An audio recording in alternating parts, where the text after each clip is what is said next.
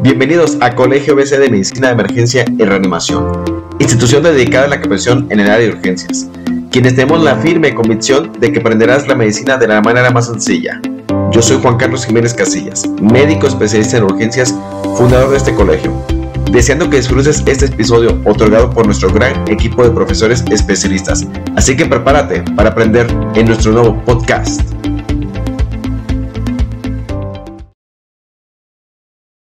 Mi nombre es Oliver Benjamín Mejía Trujillo, soy licenciado en enfermería, actualmente laboro en Guadalajara, Jalisco, en el Hospital General de Zona número 14.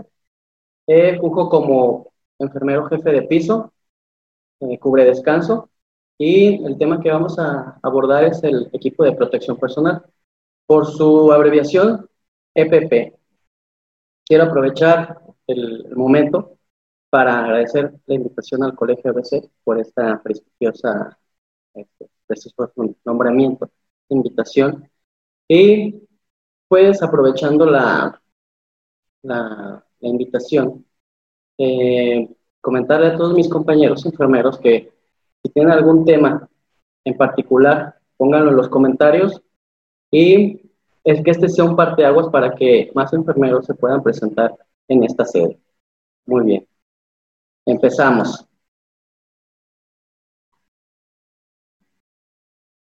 El EPP se define como todo equipo, aparato o dispositivo especialmente proyectado y fabricado para preservar, el cuerpo humano, en todo o en parte, de riesgos específicos de accidentes del trabajo o enfermedades profesionales.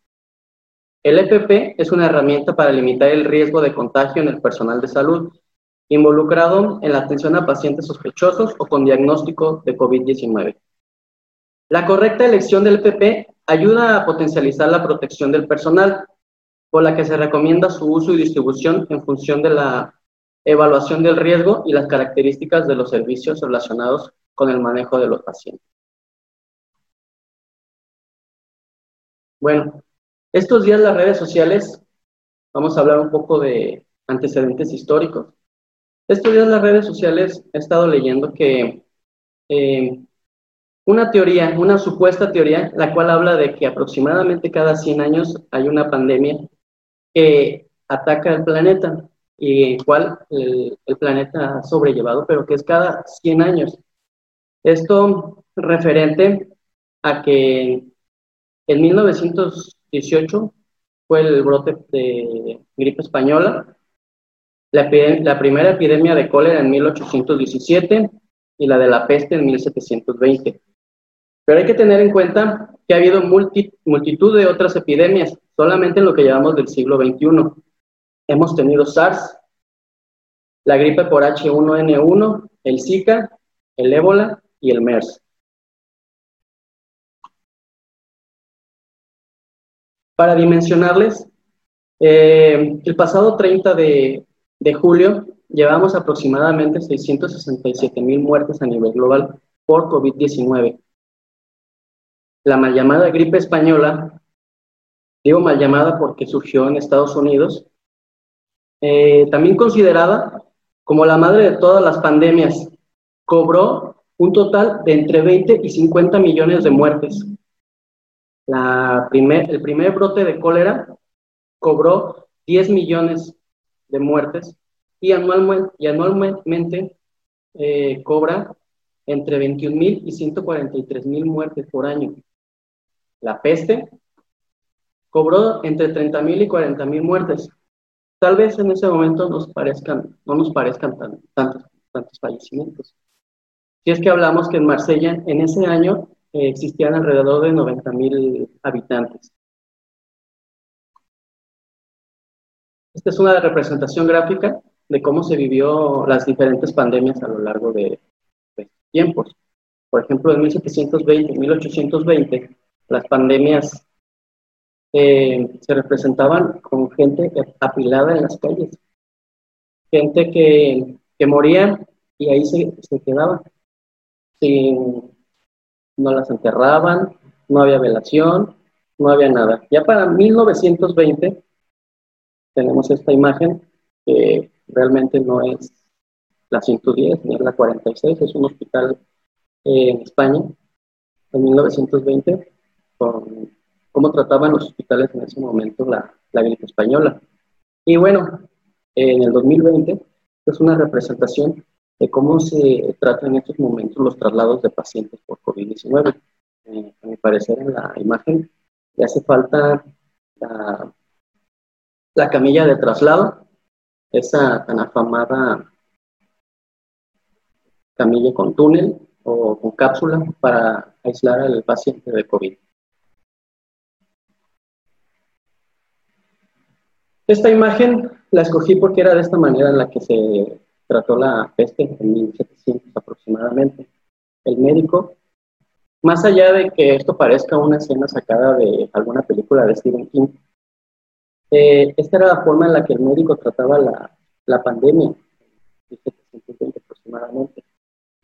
Era la representación gráfica en ese momento de la muerte. Ver al médico vestido así quería decir que el paciente estaba grave y que probablemente uno de esos pacientes iba a fallecer. Eh, contaba con una, una mascarilla hecha de cuero cocido, curtido, el cual contenía ese pico. Ese pico no estaba de ahí, ahí por mera coincidencia. Ese pico contenía flores aromáticas que el médico inhalaba para poderse acercar a los pacientes, ya que en su mayoría todos los pacientes estaban fallecidos y era mucho el, olor, por eso de, la peste. Para la gripe española se empezaron a tratar diferentes eh, indumentarias, el cual constataba ya de, de batas, batas médicas, guantes y esa tipo mascarilla. Eh, esa mascarilla, máscara, contenía un, una gasa húmeda con la intención de que filtrara el aire y no llegara completo al, al médico o al tratante. Ah, esta imagen es una imagen más o menos como de la Segunda Guerra Mundial o de la Guerra Fría. Hubo algunos atentados químicos y fue así como se, protegía o se trataba de resguardar a la madre y al, producto. Y en la siguiente, este cachetón, eh, pues es como se manejó en, Wuhan, los, los neonatos, con esa careta.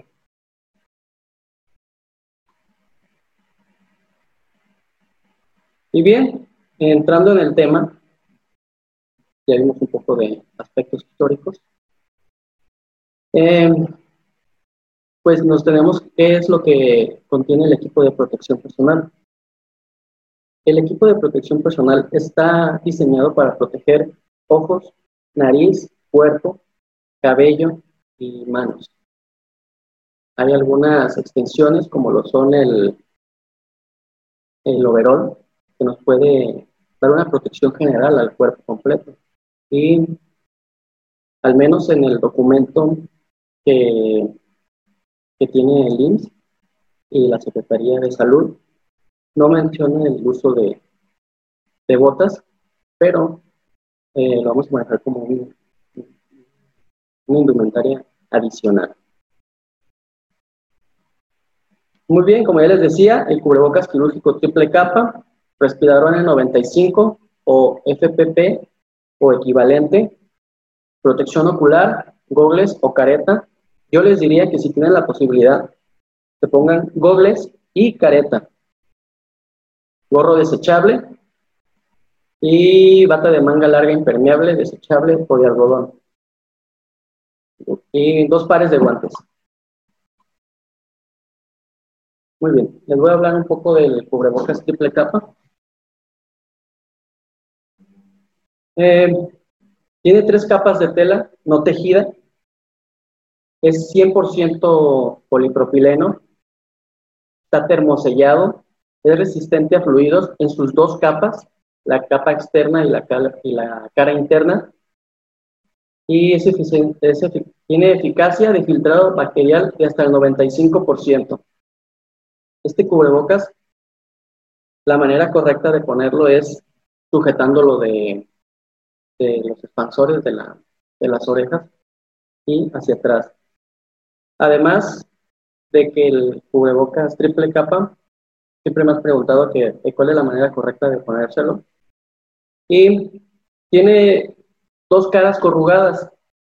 Una cara, dalo arrugado, así podemos mencionarlo, hacia nuestra cara, que es lo que tiene que ir hacia, hacia adentro y la parte externa hacia afuera. Cabe mencionar que son resistentes a fluidos. Y el cubrebocas normal. Este cubrebocas nos puede dar una eficacia de protección hasta del 80%. Este cubrebocas que nadie quiere y que de hecho en los hospitales lo mencionan como el cubrebocas chafa, hasta el 80% de, de, de protección. El respirador, respirador N95, KN95 o FFP2 nos da una, una protección según la NIOSH, que es, la, es la, el organismo rector en Estados Unidos para la calidad de los, de los servicios de salud. Es Instituto Nacional para la Salud Ocupacional. Nos da una protección de hasta el 95% de filtrado. Eh, consta de un filtro cargado electrostáticamente, tiene una forma de copa, tiene dos bandas elásticas con resorte, engrapado el respirador. El material interno es suave y tiene puentes nasales en forma de M para, menor presión y mayor comodidad. No voy a ahondar tanto en este tema porque el siguiente ponente tiene una, una clase muy amplia con respecto a los respiradores.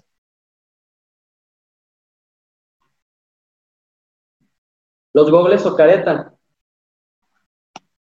El gogle eh, nos da una protección ocular. La careta nos da una protección facial. Este gogle se espera que haga un sellado hermético en la cara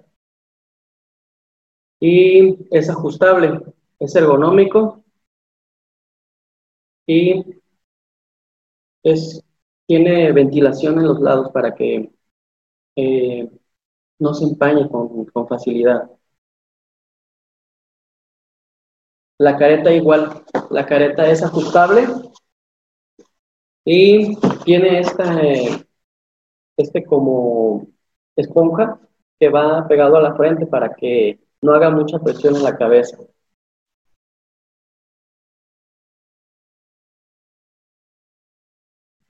El gorro desechable pues los gorros desechables están pensados para tener un único uso. Y la goma elástica que traen hacen que sean un producto 100% ajustable. Bueno, también una de las eh, especificaciones del gorro al momento de ponerlo es que recubra las, las orejas eh, y que el cabello quede dentro del, del gorro. La, el overall o la bata quirúrgica pues es, es estéril, fabricada en tela, no tejida, grado médico y polipropileno, 100% impermeable y repelente a la penetración de líquidos y fluidos. Eh, presenta un color antirreflejante, no transparente y es antiestática. Los puños son ajustables y el cuello reforzado. Mucha gente me ha preguntado, jefe, ¿el overall lo puedo reusar? La verdad es que sí lo pueden usar, no se lava en lavadora. Ese overall se tiene que meter a desinfectar, si, es este, posible, en una cubeta con agua y cloro. Eh, al momento que ustedes ven que el overall está dañado, rasgado, perforado, ese overall ya no funciona. Hay que reemplazarlo o en su defecto solamente utilizar la bata. Los guantes de látex vienen dos pares, dan protección a, las manos ante manipulación de fluidos o agentes contaminantes. Si usted es alérgico al látex, puede checar otras opciones para poder utilizar guantes y protegerse, como los guantes de polipropileno o los de nitrilo. Las botas desechables, pues, son opcionales y le da protección al calzado. Realmente, en el, como les mencionaba, en el documento que, nos, que manda el, el, el IMSS y la Secretaría de Salud no menciona la protección del, del calzado, no menciona las botas desechables, pero ustedes tienen la posibilidad de comprarla, de comprarlas y darle un plus a su seguridad, háganlo.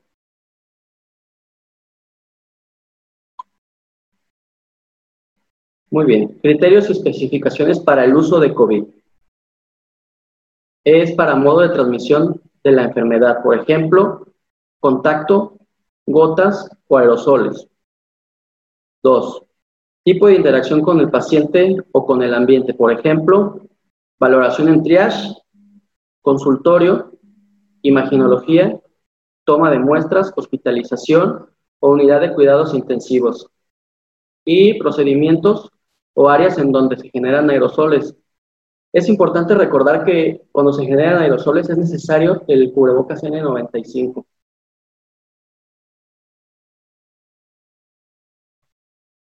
Las consideraciones generales para el uso de EPP es verificar previa, previo a inicio de labores las condiciones de salud física y emocional del personal que utiliza el EPP. Hay que tomar en cuenta en su defecto, el personal que va a entrar al área de COVID va a tener ocho horas, a menos que se pongan de acuerdo y que haya un equipo que le pueda reemplazar. Pero si no, tiene que estar dentro del área ocho horas.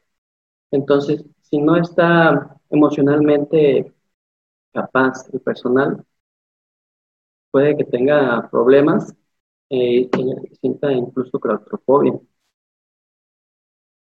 Eh, punto número dos, garantizar que el personal haya consumido alimentos y bebidas previo al acceso al servicio COVID. Que consuma alimentos, que haga del baño y es importante entrar al área de COVID sin celular. Y o, agentes que puedan ser un fomite transmisor del virus. Hay que realizar pruebas de ajuste previo al uso de respirador N95, FPP o equivalente, autorizado por las autoridades sanitarias competentes y que garantice el ajuste para garantizar que el equipo es compatible con su anatomía y condiciones físicas del trabajador, por favor. Eh, y usar uniforme, el traje que nos quede, que te quede cómodo. Si el traje te aprieta, hay que pedir a tu, a tu jefe de piso o al responsable en la repartición del equipo que sea un uniforme más grande.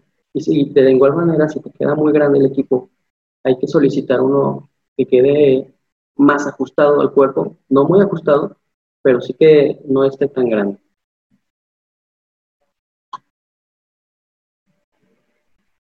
Seguimos con los criterios.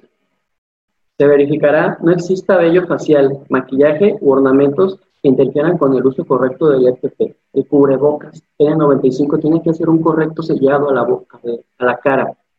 Si tienen una barba de leñador, esa barba va a evitar que, aparte de que es un, medio de contagio grande para que se adhieran las, bacterias y los virus a la barba, va a evitar que haga un correcto sellado y va a proporcionar que si tú tienes COVID y todos sus estornudas, se filtre y de igual manera si, si alguien tose o te habla de cerca, puede filtrarse el, el virus.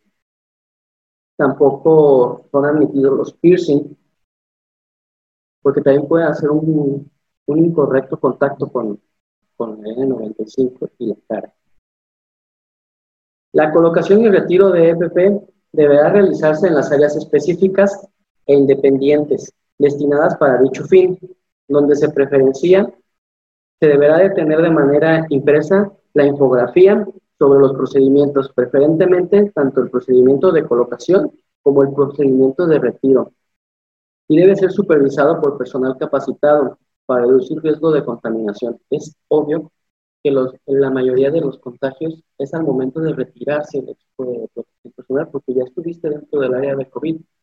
tienes el cuidado y, alguien te está supervisando, puedes influir en contaminar a los compañeros, contaminar el área o contaminarte tú. Es necesario realizar periódicamente la, retroalimentación sobre la técnica de colocación y retiro de este para asegurarse cumpla con la secuencia que se debe seguir. No se brinquen pasos, todo es un orden, sobre todo al retirarse el, FP.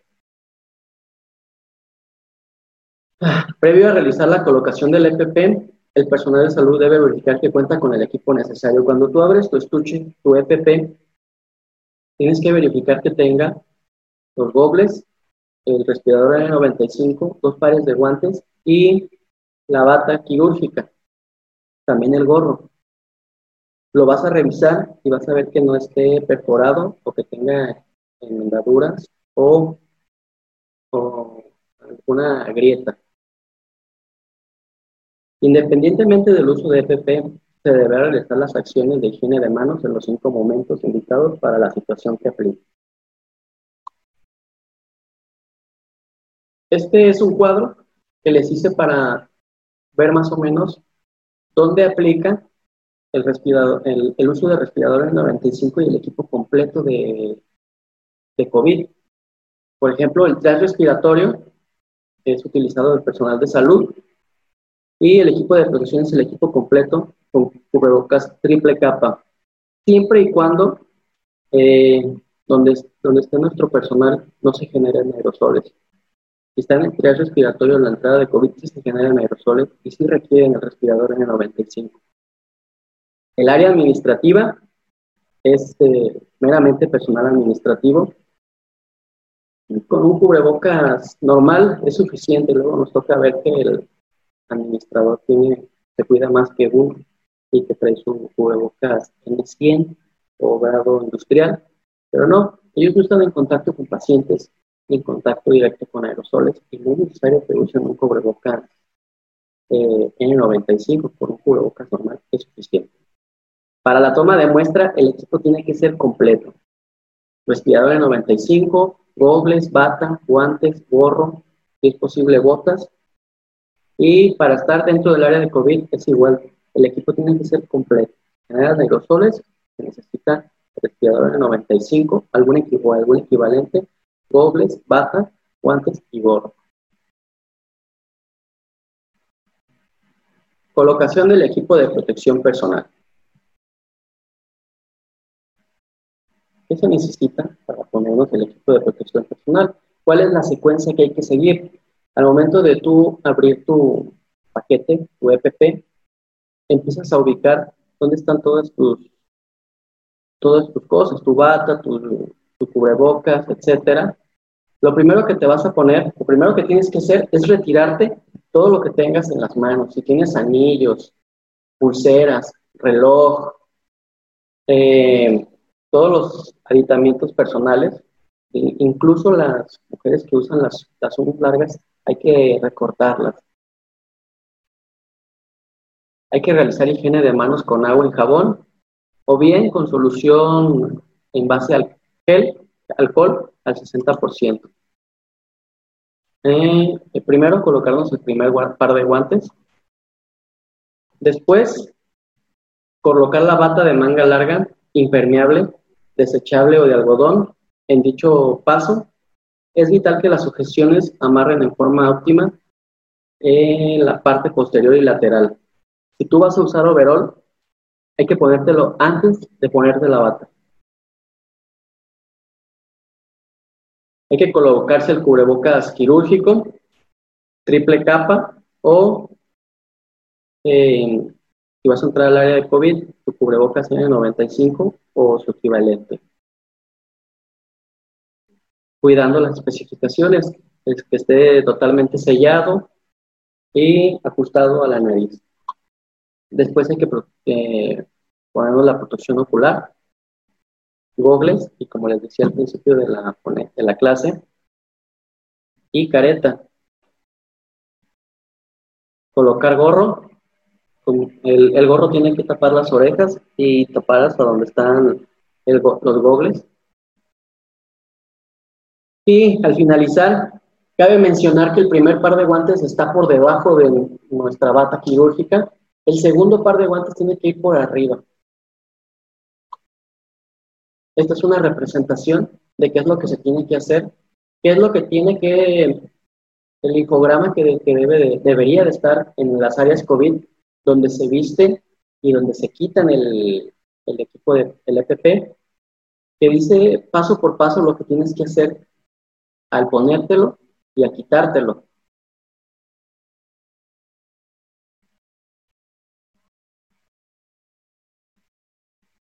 Es una presentación de cómo quitarse el EPP.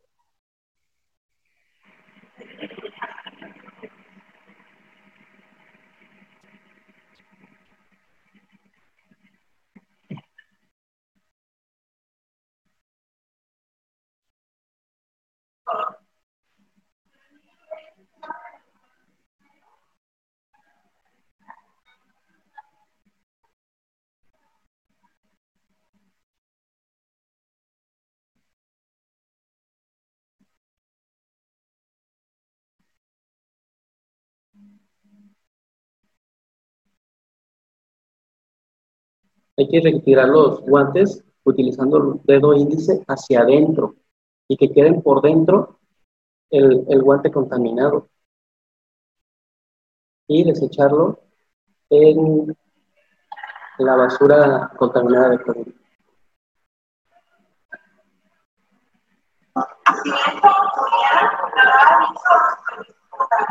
Importante ver que no estén fisurados los guantes.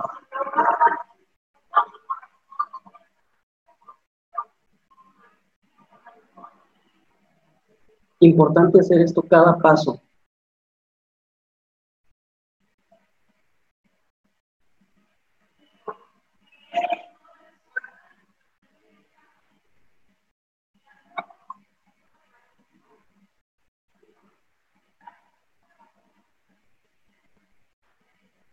Únicamente con ayuda de tu compañero para quitarte la bata quirúrgica y, y cuidar envolverla hacia adentro.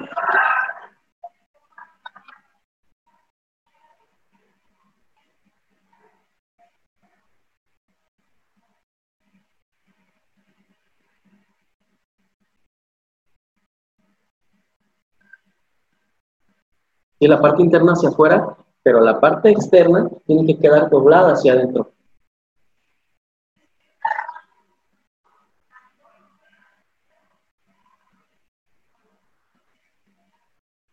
Igual, hay que hacerlo cada paso, hay que estarnos desinfectando las manos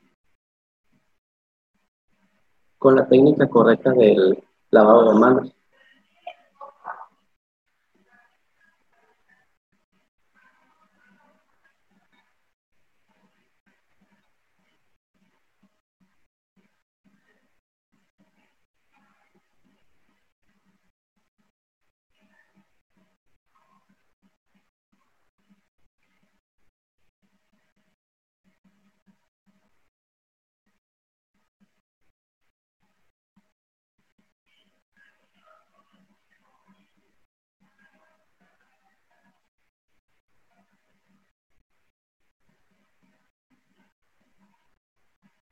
Sin tocar la cara, sin sostenerse el gogle, hay que quitarlo y sostenerlo.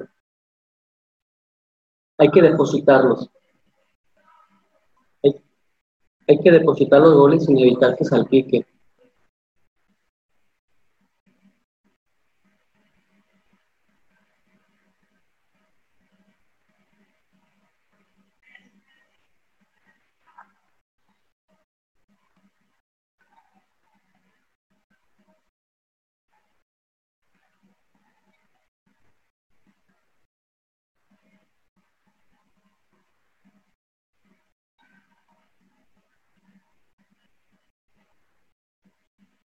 Igual, es sin tocarse la mascarilla, sin tocarse el respirador. Hay que quitarlo hacia adelante.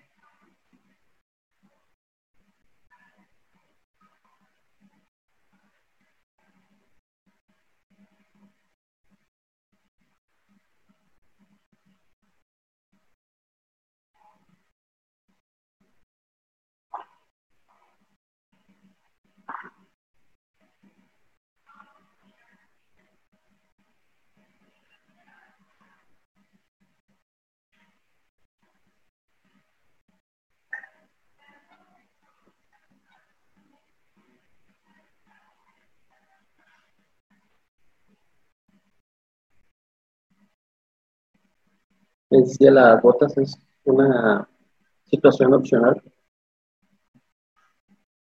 No está normado, pero si bien no está normado, no hace mal que la tengamos.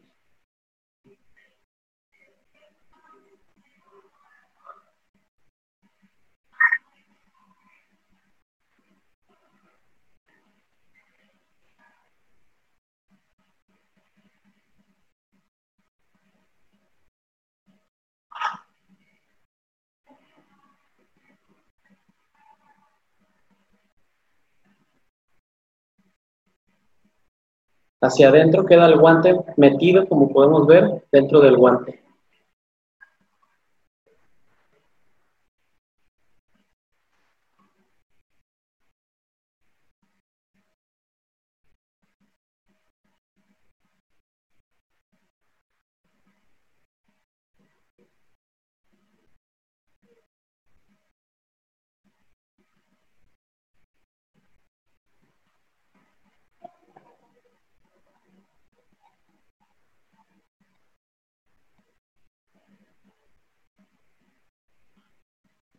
Quiero dar una, un aplauso y una cordial eh, felicitación a mi jefa de primero, la jefa Tere Hernández, que es quien se quita del equipo de protección.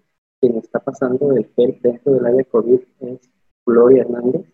Y la persona que está leyendo es mi compañera enfermera general, eh, Paola Conde.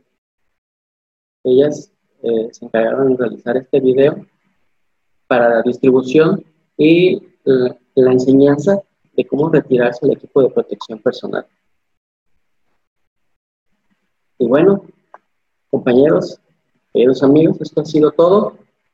Eh, estas son las bibliografías en cual yo me basé para poder hacer este trabajo. Quiero dedicar este trabajo, este, este tema, especialmente a todos los enfermeros y médicos eh, personal de la salud que está en el área, en, el área COVID, a todos ellos que han sido contagiados por el COVID y que ya están de regreso, a todos los que los que no, no, no ganaron la batalla contra el COVID. Para todos ellos, compañeros, es este tema.